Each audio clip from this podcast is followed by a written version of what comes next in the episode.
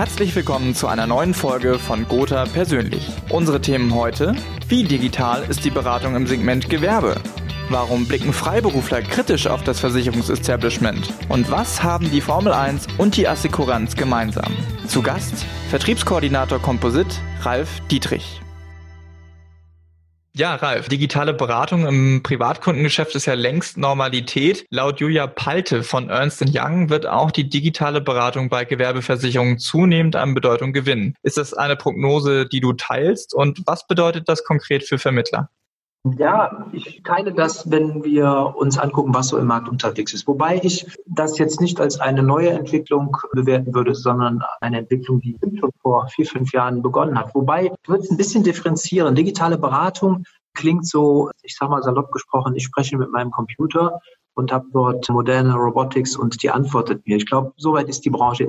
Wenn wir uns das im Privatkundenbereich ansehen, ist meine Wahrnehmung, dass wir eine groß, eine immer mehrere, immer eine größere Anzahl an, an Kunden sehen, die sich im Internet schlau machen, die sich dort informieren. Wir treffen heute schon auf gut vorinformierte Kunden, die auch qualifizierter in so ein Beratungsgespräch dann mit einer persönlichen Berater, sei es ein Vertreter einer Gesellschaft, sei es ein Versicherungsmakler einsteigen. Und diesen Trend sehe ich auch im Unternehmerkundenbereich, weil im Internet und in den Möglichkeiten ist auch ein entsprechendes Angebot. Ich war vor fünf, sechs Jahren noch eher ein Nebenkriegsschauplatz der hat sich aber ganz schön entwickelt. Das wird natürlich gestärkt durch Aktivitäten aus dem Bereich der Startups. Dort erleben wir viele kleinere Gesellschaften, die sich in Nischen reinstecken, bestimmte Branchen identifizieren und dort solche Beratungsangebote platzieren.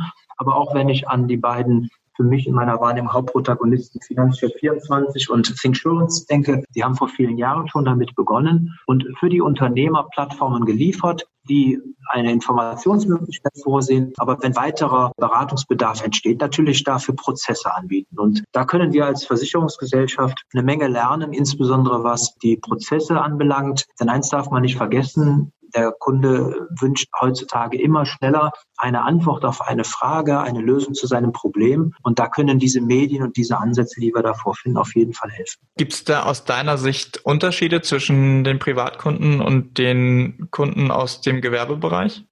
Das Angebot für den Privatkunden ist deutlich breiter.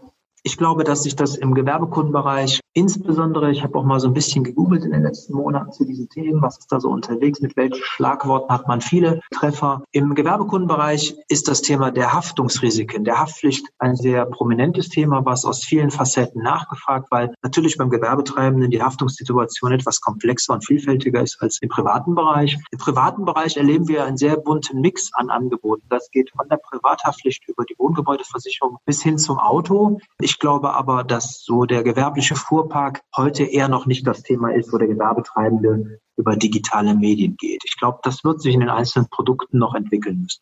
Dann gehen wir mal zu einer aktuellen Studie. Da geht es um Selbstständige und Freiberufler. Und da kommen die traditionellen größeren Häuser nicht so gut weg. 74 Prozent der Befragten in dieser Studie attestieren den großen Häusern ein nicht so gutes Zeugnis. Da lauten dann die Vorwürfe, die Produkte würden nicht passen, seien intransparent gestaltet und ähnliches. Wie würdest du das kommentieren? Ich könnte es jetzt einfach machen und sagen, der Autor der Studie ist ein neues, frisches Unternehmen mit vielen neuen, modernen Ansätzen. Aber ich muss der Studie in der Tendenz schon recht geben. Deshalb kann ich das auch beruhigt tun, weil auch wir in unserem Haus genau diese Themen aufgegriffen haben. Wir haben in den letzten Produktentwicklungsthemen im privaten Bereich, aber auch im gewerblichen Produktumfeld stets daran gearbeitet, die Versicherungsbedingungen zu optimieren, weil es ist nicht einfach, wenn man sich heute vorstellt, wir agieren ja in der Regel mit einem allgemeinen Teil und einem branchenspezifischen oder einem Produktteil. Und dieser allgemeine Teil regelt so die allgemeinen Rechtsbedingungen, die Vorschriften aus einem Versicherungsvertragsgesetz und ähnliches. Und das muss halt für jedermann schon verständlich sein. Und das Ganze dann noch gepaart mit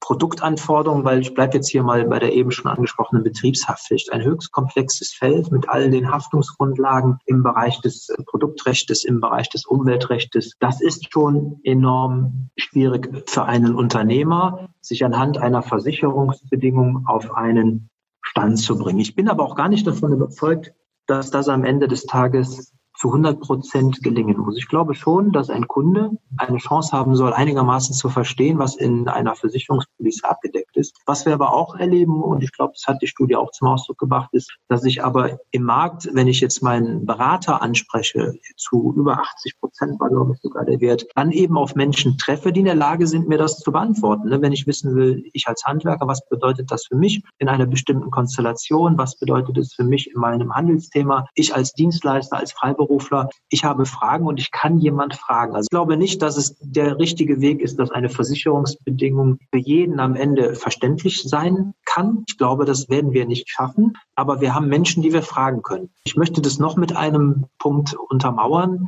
Unternehmen arbeiten mit allgemeinen Geschäftsbedingungen. Wir als Kunde kaufen dort Sachen ein, wir beauftragen Dienstleistungen. Ich behaupte mal, dass keiner heutzutage wirklich immer fallabschließend eine allgemeine Geschäftsbedingung liest. wenn er sie liest, sie dann auch noch versteht. Also das, was wir bei den Versicherungsbedingungen sehen, sicherlich umfänglicher und mehrere Seiten als eine AGB, aber die Konstellation. Und ich glaube, wenn da zwei Menschen einen Vertrag schließen, hat das eine große Portion mit Vertrauen zu tun. Das hat mit viel Professionalität zu tun. Eine Gotha mit 200 Jahre Erfahrung wird sicherlich, denke ich, als professioneller Partner da gesehen. Und der Berater dazwischen knüpft dann beide Enden zusammen und übersetzt das Ganze. Und ich glaube, so funktioniert am Ende so ein System mit einer Versicherungspolice und deren recht umfänglichen Versicherungsbedingungen. Ja, ist auf jeden Fall ein interessanter Vergleich und vielleicht nur zum Thema AGBs. Ja, da hast du durchaus recht. Also zumindest, wenn ich da bei mir reinschaue, dann ist die Wahrscheinlichkeit, dass ich AGBs mal wirklich von vorne bis hinten durchgelesen und verstanden habe, vor allen Dingen auch relativ gering. Vielleicht noch ein ergänzendes Beispiel, was mir gerade ganz spontan einfällt. Ich selber bin im privaten Bereich in einem Verein aktiv. Auch da erlebe ich das im Zusammenspiel mit den Mitgliedern. Die wenigsten haben unsere Vereinssatzung wirklich verinnerlicht und verstanden, leben aber trotzdem den Sport und haben da Spaß dran. Und eine Satzung regelt zwar zwar das Beziehungsgeflecht, aber wirklich wissen, was heißt das denn, das tun am Ende des Tages ein Präsidium und der Vorstand, denke ich schon, aber das einzelne Mitglied eher nicht. Das will Spaß haben, das will eine vernünftige Leistung haben für den Beitrag, den man im Monat bezahlt. Und dann funktionieren auch solche Systeme. Ja, dann äh, gehen wir doch jetzt mal ein bisschen aus dem Bereich der Versicherung raus und in ein ganz anderes Thema, denn die Formel 1 startet wieder. Da würde mich jetzt mal interessieren, Guckst du dir das an? Also den großen Preis von Melbourne? Und ist Motorsport was für dich oder würdest du sagen, vielleicht sogar in Zeiten der großen Klimadebatte, dass das gar nicht mehr zeitgemäß ist, den großen Zirkus darum zu veranstalten? Also aus der Klimabrille habe ich es, wenn ich ehrlich bin, noch nicht betrachtet. Also ich gucke es mir, bin ich ganz ehrlich, nicht mehr an. Ich war viele Jahre lang ein großer Fan. Zu Zeiten von Michael Schumacher habe ich viel Formel 1 geguckt, bin auch für Japan und Melbourne Rennen früher aufgestanden. Das hat mir viel Spaß gemacht. Was mir am Motorsport irgendwann und insbesondere der Formel 1 nicht mehr gefallen hat, ist die ganze, ich sag mal, Regulatorik. Ja, kennen wir in unserer Branche, deshalb geht das Vergleichen dann auch wieder so ein bisschen. Das ist etwas, was mir nicht mehr gefallen hat. Wenn ich zwischen fünf, sechs vordefinierten Reifentypen auswählen muss und wenn ich sie dann im Training hatte, dann muss ich sie auch im, also das ist mir so komplex geworden. Ich möchte mal wissen, welcher normal fernsehbegeisterter Formel 1 oder Sportfan kennt sich da wirklich aus, kennt das Zusammenspiel und kann wirklich noch äh, spannend verfolgen, was da so los ist. Ich habe auch viele langweilige Rennen gesehen, wo die Kurse es nicht mehr so hergeben, wo in einer Alt, was weiß ich, in Spanien, Belgien, da gibt es noch schöne Kurven, wo richtig mal was passiert und auch mal vielleicht ein Auto neben der Strecke unterwegs ist, ohne dass den Autos oder den Fahrern was passiert. Das meine ich nicht, darum geht es mir nicht. Aber die Spannung ist für mich persönlich da so ein bisschen raus. Und ich glaube, die Gleichmacherei tut dem Sport nicht gut, nicht in der Konsequenz, wie man es umgesetzt hat. Mir persönlich gefällt das gar nicht mehr. Und deshalb gucke ich seit vielen Jahren schon da nicht mehr gezielt. Gut, alles klar. Ja, dann mit der Parallele hatte ich gar nicht gerechnet, aber es ist dann auch witzig, dass dann auch die Regulatorik nicht nur in der Branche eine Rolle spielt, sondern natürlich auch in einem Sport wie der Formel 1. Ja, dann schauen wir mal, wer am 15. März sich den ersten Sieg der Saison sichern kann. Dir bis dahin vielen Dank für deine Antworten, Ralf. Sehr gerne, sehr gerne. Auch dir noch eine gute Zeit und ja, dann bis zum nächsten Mal.